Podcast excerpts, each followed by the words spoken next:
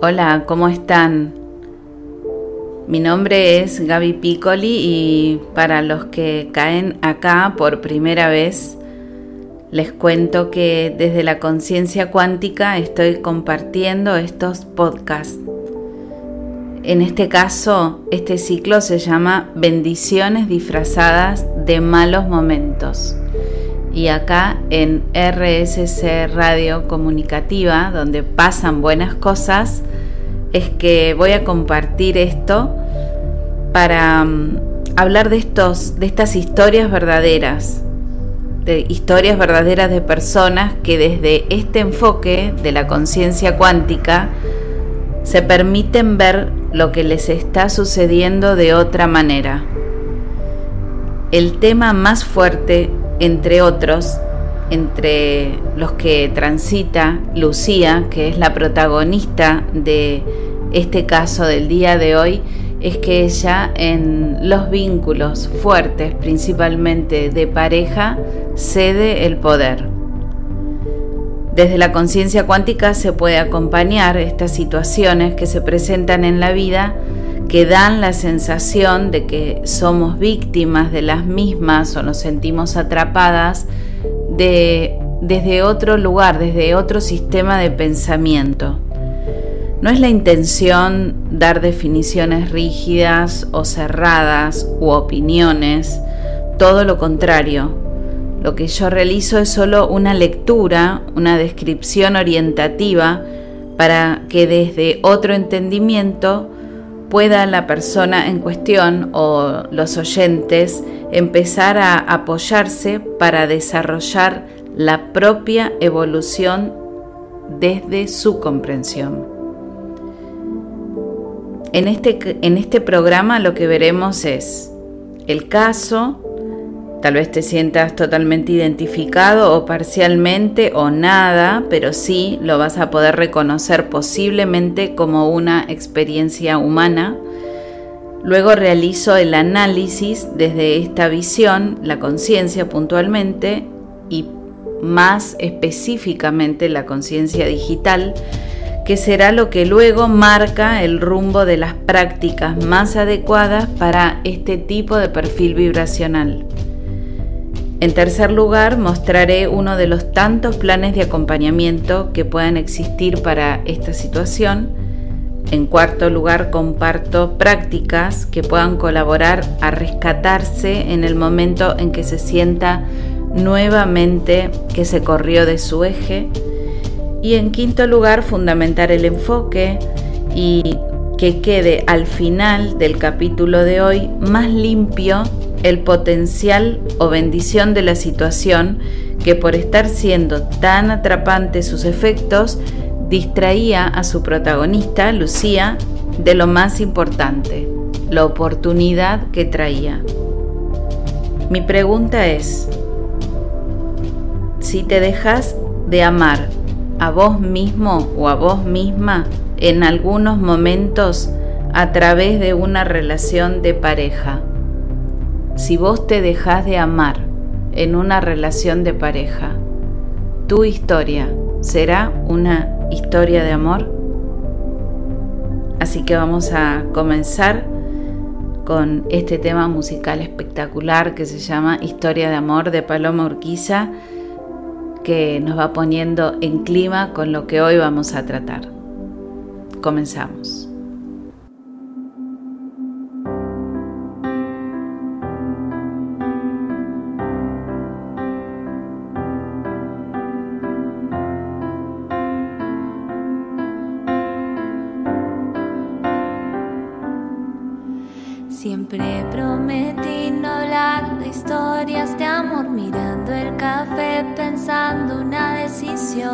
¿Para qué decir que es imposible? Si yo sé lo que vos dijiste, siempre traté de no hablar de historias de amor buscando que no sientas lo mismo. ¿Para qué decir que es imposible? Si yo sé lo que vos dijiste y no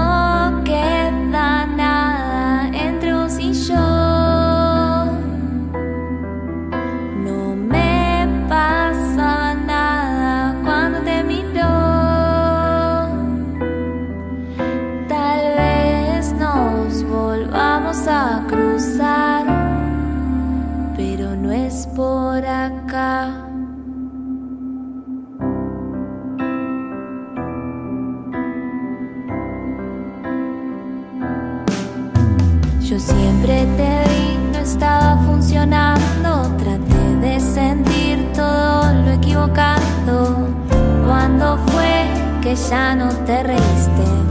Si yo sé que no me mentiste, lo quise arreglar, todo era en vano. Prendí el celular, no vi ni un llamado. Creo que esto es lo mejor.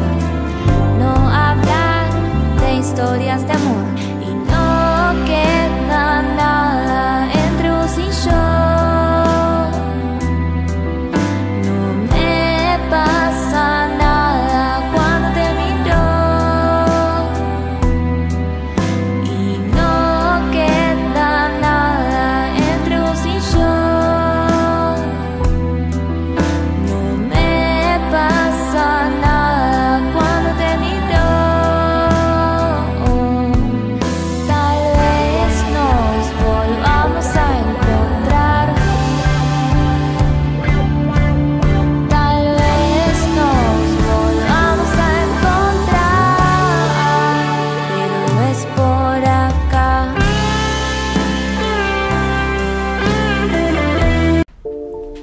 estamos acá con lo que transita Lucía. El titular sería cede el poder en las relaciones. Eso es en apariencia, pero nosotros vamos a ver qué es lo que pasa. En este caso cede el poder de las relaciones con su pareja. Escuchemos lo que nos cuenta en su guía, sobre todo en su fecha de nacimiento. Hola Lucía, buen día. Hola, ¿qué tal? ¿Cómo estás? Bien, muy bien, gracias. Lucía, fecha de nacimiento. 5 del 5 de 1977. Si le tuvieras que poner un titular a tu problema, ¿cuál sería? Incapacidad para ver la realidad, aparente proyección de mis miedos en el otro, incapacidad de, de discernir entre intuición, información limpia y útil, y miedo, proyecciones limitantes. Ah, muy bien, Lucía, veo que tenés ya un trabajo interno importante. Eh, completa los siguientes datos solo si está asociada a la situación que vas a trabajar. Síntomas físicos. Bueno, angustia en la boca del estómago, muy repentina, abrupta, casi instantánea, después de algún estímulo externo, dolor de cabeza acumulativo, siempre se va incrementando a medida que pienso y pienso, como una rumia. Em, la problemática, se recalienta la cabeza, pérdida de calma, mucha ansiedad, hasta pérdida del pulso. Y desenfoque hasta que se manifiesta en la visión. Ok. ¿Y emociones más frecuentes? Bueno, diría angustia, ansiedad, desolación, tristeza cuando encuentro la resolución a mi angustia en la disolución del vínculo. Bien, o sea, eso se presenta como una emoción, ¿no? Este, esta tristeza, pero a su vez como una fantasía. Sí, Pensamientos automáticos, que soy un peso, soy insaciable, no voy a poder con esta situación ni con mi vida, nadie va a amarme tal cual soy. ok. ¿Y rechazos más frecuentes? Bueno, que no me incluyan sus planes de diversión familiares, que no sea prioridad mi goce sexual, sensorial. Es decir, que tu pareja actual eh, tiene ya sus propios hijos. Sí, ¿Preferencias más frustradas? bueno, que me elijan, que me estimulen y que se hagan cargo de mi felicidad. Bueno, eh, contame por favor en cinco oraciones qué crees que está generando sufrimiento, dolor, descontento, impotencia, desilusión, miedo o desilusiones, perdón, o limitaciones. Bueno, mi incapacidad de relacionarme con el otro, mi incapacidad de reconocer que es un otro, mi tendencia a interpretar con mi historia lo que veo o lo que creo ver, mi forcejeo porque sea como yo quiero y mi incapacidad para ver limpio y claro. Muy bien. Eh, última pregunta. ¿Descubriste algo más mientras estabas contándonos eh, que te parezca relevante que sepa? Sí, eh, que me veo incapaz y ahora que puedo capacitarme. Que no sé discernir entre mi capacidad o función vital de intervenir la vida y creer que todo depende de mí, entre el intervenir deliberadamente y el dejarme fluir. Perfecto, perfecto, Lucía, gracias. Bueno, vamos a comenzar con la lectura de sus frecuencias a través de la fecha de su nacimiento. Los números del día, mes y año de cada uno de nosotros son frecuencias vibratorias que transportan información neutra y abstracta, estimulando, permitiendo, posibilitando nuevas conectividades para crear nuevas realidades. Mientras estamos vivos, algo nuestro todo el tiempo genera experiencia. El tema en cuestión es darnos cuenta desde la fecha de nacimiento por qué estas experiencias repetidas. Nosotros lo que vemos es lo que la consultante expresa, pero encontramos qué es lo que hace que se encienda esta experiencia y no otra. Siempre lo que nos sucede viene de un área del orden de lo subatómico, de lo invisible, de lo sutil como les quede más cómodo imaginarlo, y va a un lugar que se transforma en material, es decir, desde un lugar metafísico y va a un lugar físico, ¿sí? En el de una persona nacida el 5 del 5, este proceso es muy veloz para su parte humana, es decir, todo lo que sucede sucede con rapidez y ya cuando se expresa en, el espacio más condensado, en lo físico, hay algo que olvidó cuál era el origen del mensaje.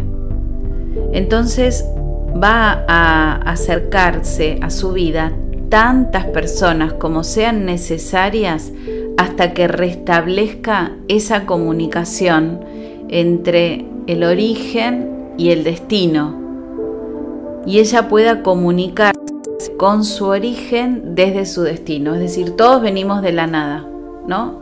Y esa nada o ese todo se expresan en una experiencia particular, chiquita. ¿Para qué? Para conocernos, ¿no? Es como que de pronto uno se pone como específico, particular.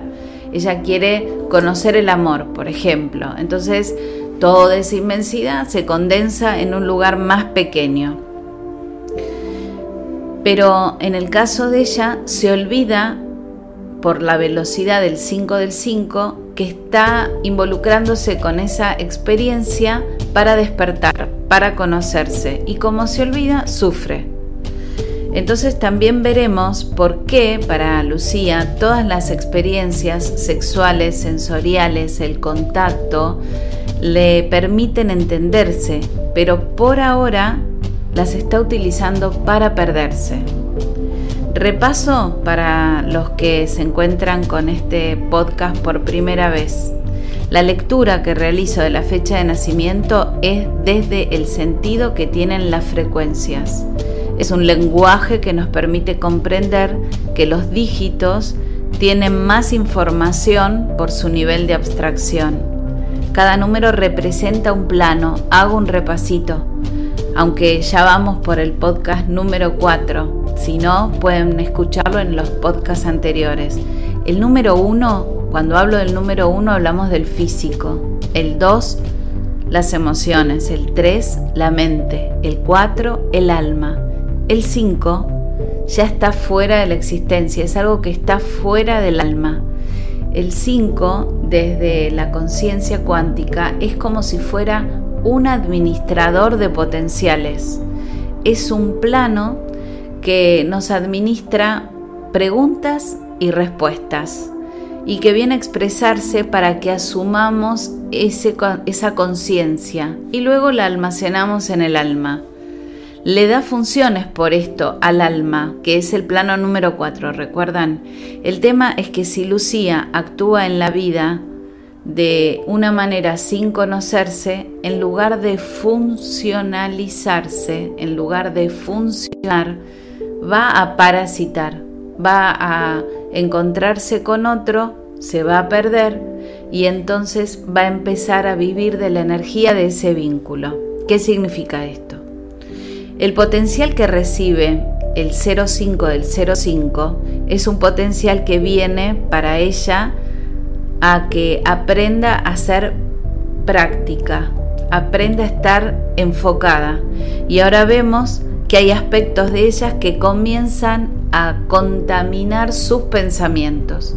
Y esos pensamientos que tiene automáticos, eh, que ahora los vamos a repasar, empiezan a consumirle su energía mental. Por eso ella habla de la rumia y que luego se le recalienta la cabeza y que la cabeza le duele porque mm, se está comiendo su propia energía eléctrica. Y además le sumo un dato que lo vamos a ir desplegando aún más. Ella nos contó que nació en el año 1977. Vamos a ver los números. 1. El cuerpo físico. Es el lugar donde se expresa toda esa nada de donde venimos todos en realidad. 9. Su propósito.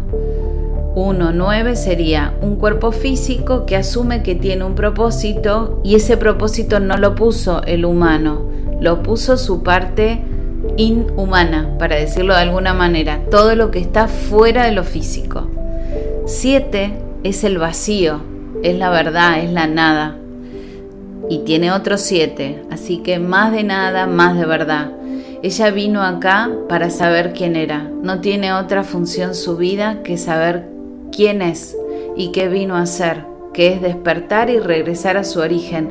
Por eso tiene la sensación o la fantasía que cada vez que corta un vínculo, renace, porque nuevamente restablece la conexión, pero algo de su alma la lleva a vincularse o anhelar estar en una relación comprometida. Ahí es donde nosotros nos vamos a meter, explicándole cómo huye de lo que realmente sería la respuesta. Vieron que al comenzar la guía, en la primera pregunta, que es el titular de la situación, Lucía dijo incapacidad para ver la realidad. Y yo agrego, Lucía, ¿no será incapacidad para verte en la realidad? ¿No te perderás de vista cuando estás viviendo? Hay como mucha información en un 05051977, mucha información subatómica, es decir, invisible, queriendo expresarse en un cuerpo. Hay un, tiene un solo dígito, Lucía, que habla de lo humano, el 1 del año de nacimiento. Miren todo lo que tiene que hacer, por eso a Lucía seguramente le debe gustar bailar, cantar, tomar vino, estar en la naturaleza, porque le tiene que dar más cuerpo al cuerpo. Así que vamos a empezar a comenzar a aportarle a ella un marco desde la conciencia. ¿En qué marco de pertenencia Lucía está recibiendo toda esta información? Esto que voy a mencionar acá es clave. ¿eh? Porque si ella no puede ubicar su pertenencia dentro de la vida, es decir, no se da cuenta que está viva dentro de la vida o no valora que está viva, cree que no funciona en lo vincular, tampoco puede entender su posición. ¿No? Es como si yo te quiero entregar un mensaje, pero vos no te das cuenta en qué esquina estás y no me la podés decir. ¿Cómo hago yo para entregarte el mensaje? Entonces, cuando yo no puedo entender mi posición en la vida, ¿no? Este, no sé, soy novia, soy madre, soy hija, soy terapeuta, no sé, lo que estés haciendo, tampoco voy a poder entender mi participación en la vida. No voy a poder entender cuáles son mis experiencias. Tiene lógica, ¿no? Que ella no entienda su posición y tampoco su participación y comienza a perderse en el otro que parece saber mucho cuál es su posición. Seguramente, eh, tal vez en otro encuentro, le voy a preguntar el perfil de, los, de las personas con las que ella estuvo en pareja y van a ver que, que, posiblemente nos cuente dentro de este universo dual que eran personas que sabían lo que querían, que sabían poner límites, bueno, de hecho no le incluye ¿no? esto que nos cuenta. Proyecta vínculos que sí saben lo que quieren y en el momento de articularse hay dos opciones mínimas, funcionar o querer que el otro me haga sentir que existo. Es muy fuerte, pero ahí es donde comienza a, perderse, a confundirse. Pero ahora ya tiene esto, es o funciono o quiero que el otro me haga sentir que existo para poder participar en la vida. Yo me quedo con un poquitito ahí de pausa porque esto es como para que Lucía tomes nota. Cuando le pregunto, contame por favor en cinco oraciones, ¿qué crees que está generando sufrimiento? Responde, incapacidad de relacionarme con el otro, de reconocer que el otro es un otro, tendencia a interpretar con mi historia lo que veo o creo ver, forcejeo porque sea como yo quiero, incapacidad para ver limpio y claro ¿Ven que es lógico desde esta lectura? Porque si ella no puede ubicar su pertenencia en la tierra, dentro de la vida, tampoco puede entender su posición y por lo tanto no puede participar, no puede jugar a que es novia de o pareja de.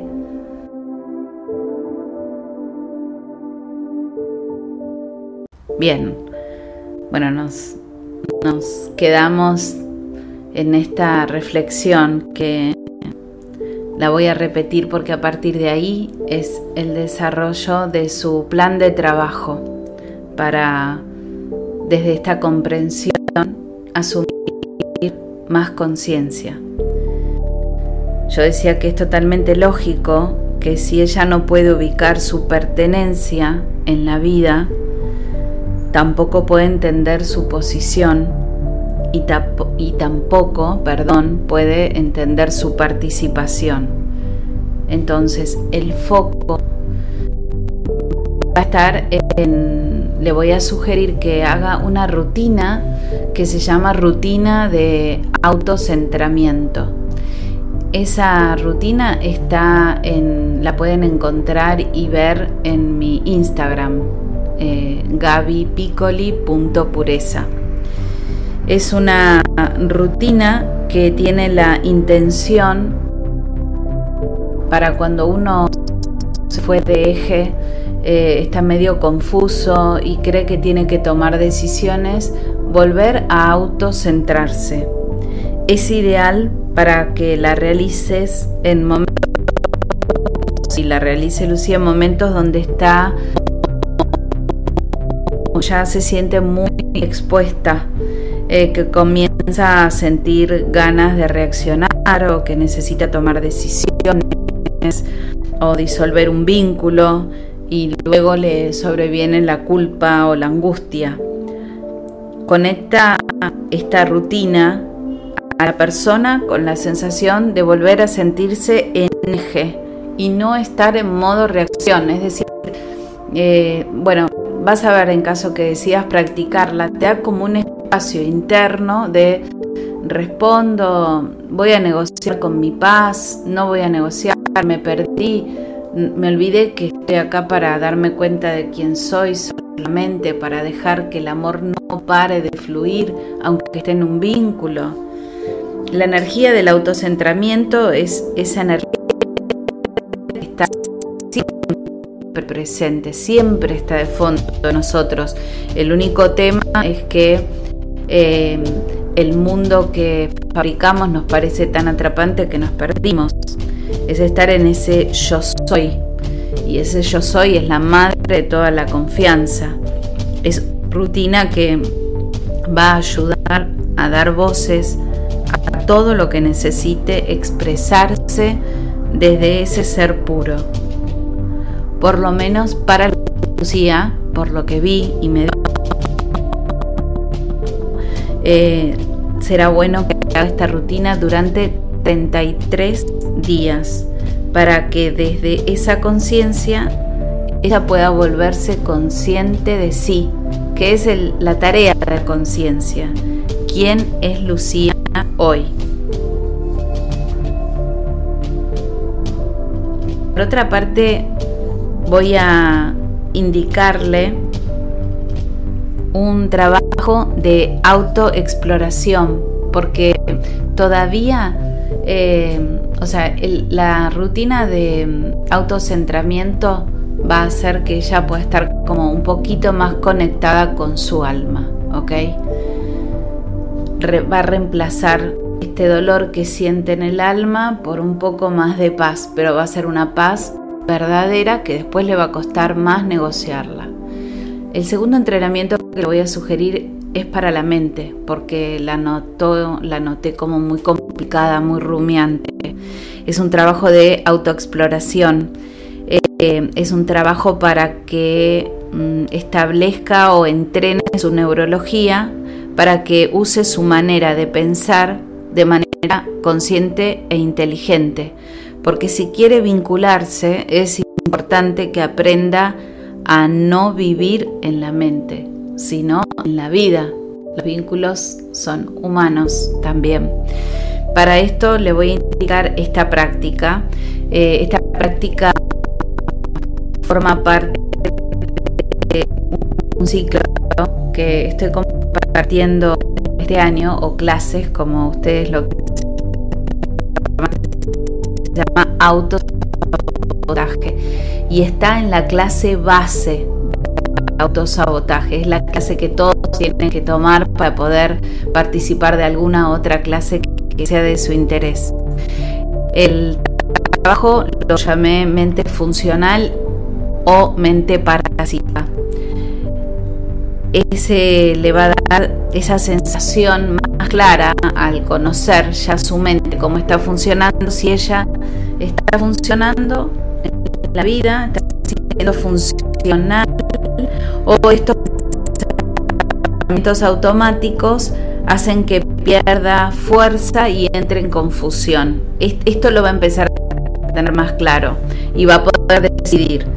Pensamientos automáticos que respondió en la guía eran, soy un peso, soy insaciable, no voy a poder con esta situación ni con mi vida, nadie va a amarme tal cual soy.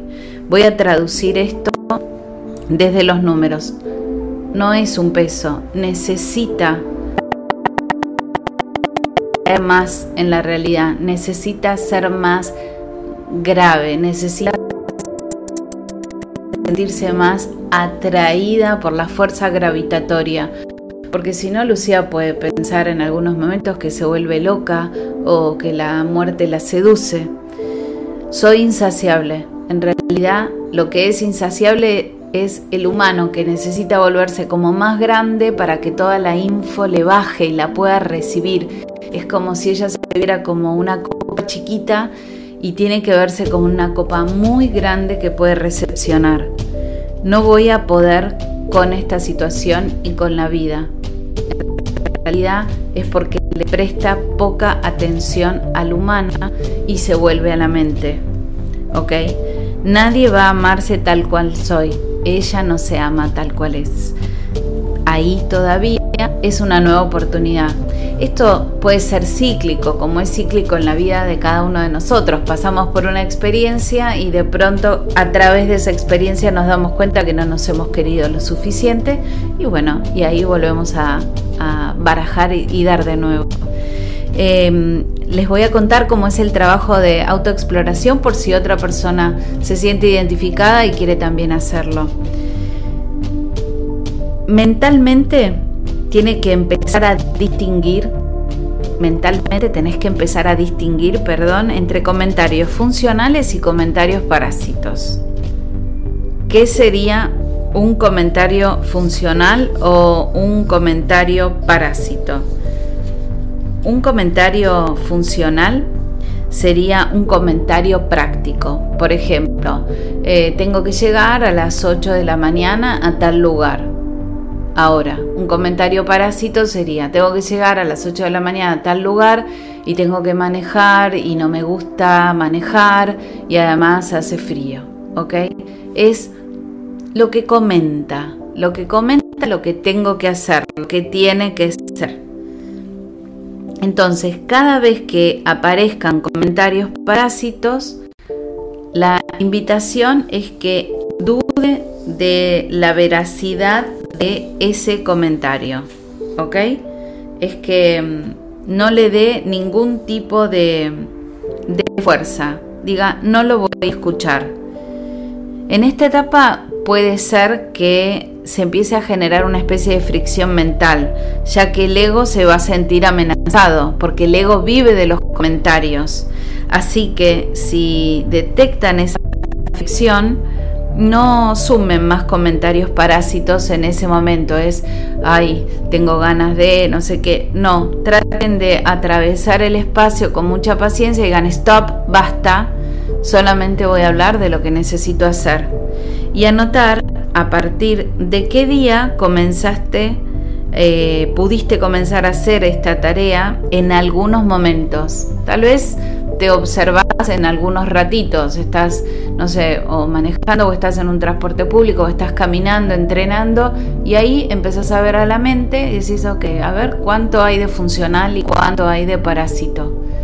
Es clave porque te vas a descubrir hablando eh, cuando son comentarios parásitos en un tono de voz más elevado. Es como que el comentario parásito, que es el ego, habla fuerte dentro de tu cabeza y tapa lo realmente importante, que como en el ejemplo que puse, que sería que hay que llegar a las 8 de la mañana.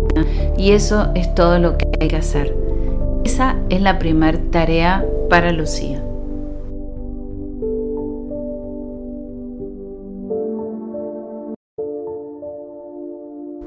Bien, llegamos al final de este trabajo y mm, la propuesta acá va a ser en el plano que más necesita madurar, darle espacio, darle profundidad, que es el plano emocional y el plano físico.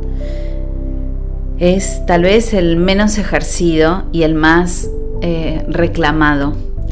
Lo ideal es que aprenda a perdonarse porque no supo hacerlo mejor por cuestiones lógicas. Es de un 0505 del 1977. Por pedir que el otro le llene la existencia, la cargue de experiencias agradables, por querer autolimitarse y levantar en su mente situaciones ideales para no habitarse. Ya ahora conoce un poquito más de los hilos invisibles que la mueven y entonces puede ver que proyecta porque no aguanta más en su cabeza o no sabe darle forma. Cuando ella nos dice que rechaza Acá está lo que tiene que perdonarse.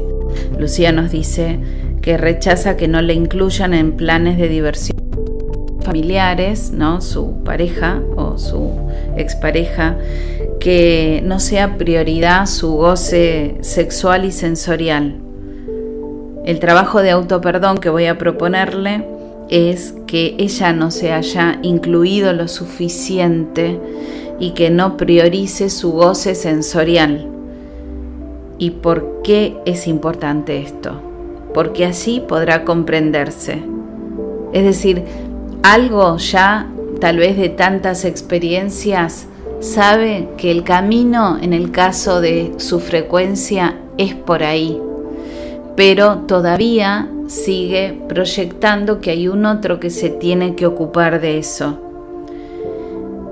Cuando ella pueda comprenderse, eh, va a dejar que las comunicaciones, que el vacío, la verdad, la nada, el todo, el origen, como quieran, eh, se comunique con ella, no va a cortar más el flujo de comunicación con su verdadero origen. La práctica será que conecte con la situación, por ejemplo acá, el dolor que le da que no le incluyan, que conecte con la emoción que le genera eso, pero a tope, a tope, que reconozca dónde está alojada esa emoción en su cuerpo que reconozca que eso no es, que no lo entiende, que se perdone porque se ha dormido, porque no se ha sabido amar, porque se ha hecho daño a través de otro, porque no se sabe amar a través de su propia pareja y pedir que se corrija la causa real de este movimiento y decidir que la relación que entable la gestione el amor y no la demanda.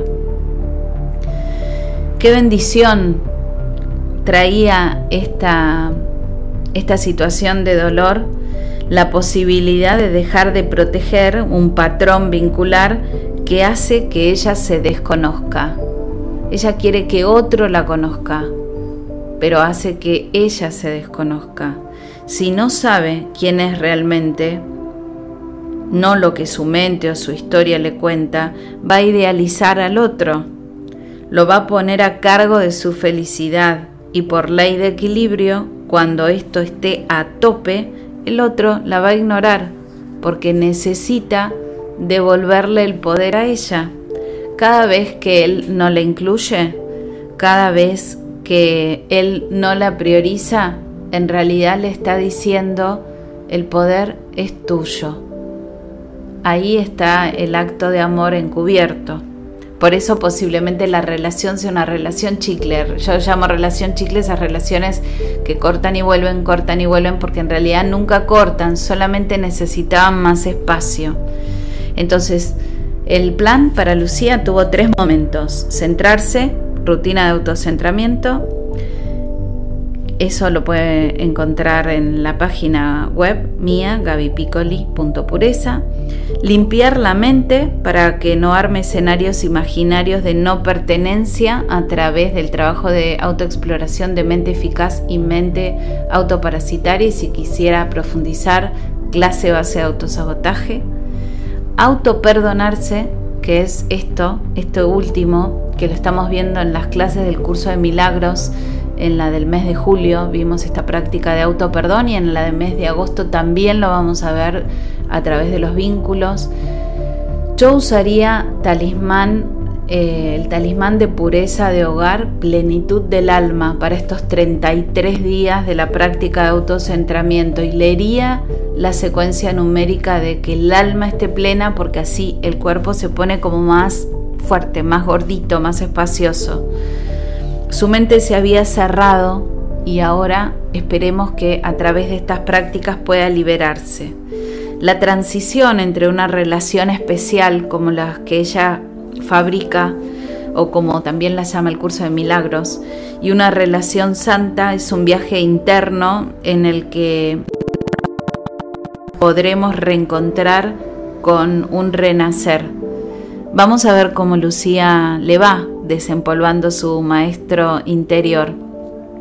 Y quiero agregar una cosita más ahora que vamos a escuchar el tema Historias de Amor de Paloma Urquiza completo.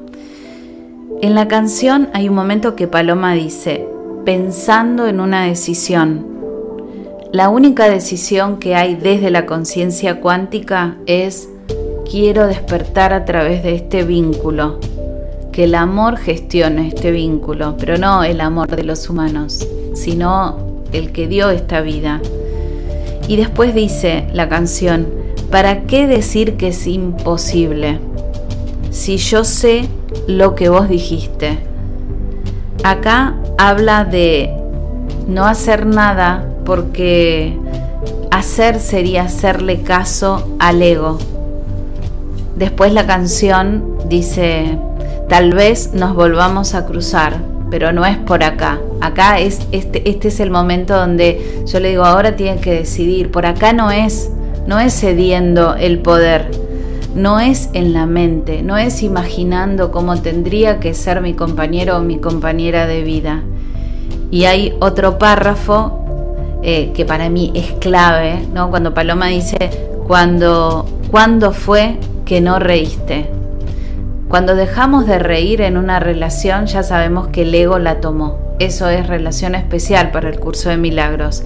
El amor es alegría y es dulzura. Recordar que en los vínculos hay amor cuando los usamos sanamente para despertar. Cada caso es una invitación a que reconozcamos qué nos dice, eh, algo que nos dice, perdón, el curso de milagros en su lección número 24. No percibimos lo que más nos conviene. Si escuchamos cada caso o nos tratamos como un caso y decimos, hay algo mío que sabe que no percibo lo que más me conviene, solo así permitimos que la conciencia nos enseñe aquello que nos quiere mostrar, que es lo único que vinimos a hacer. Si estamos convencidos que sabemos lo que nos pasa, va a ser difícil aprender para qué estamos acá.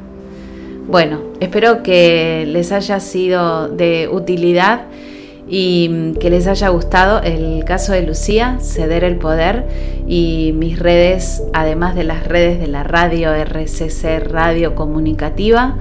Eh, son Gaby con Y, Piccoli con doble C, punto pureza o pureza de hogar. Muchísimas gracias.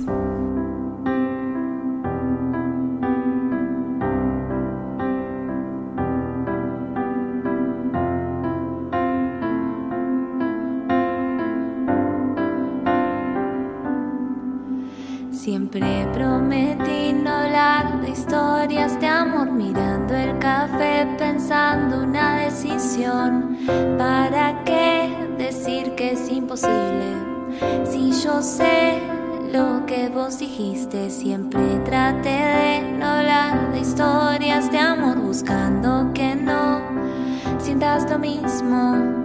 ¿Para qué decir que es imposible? Si yo sé lo que vos dijiste y no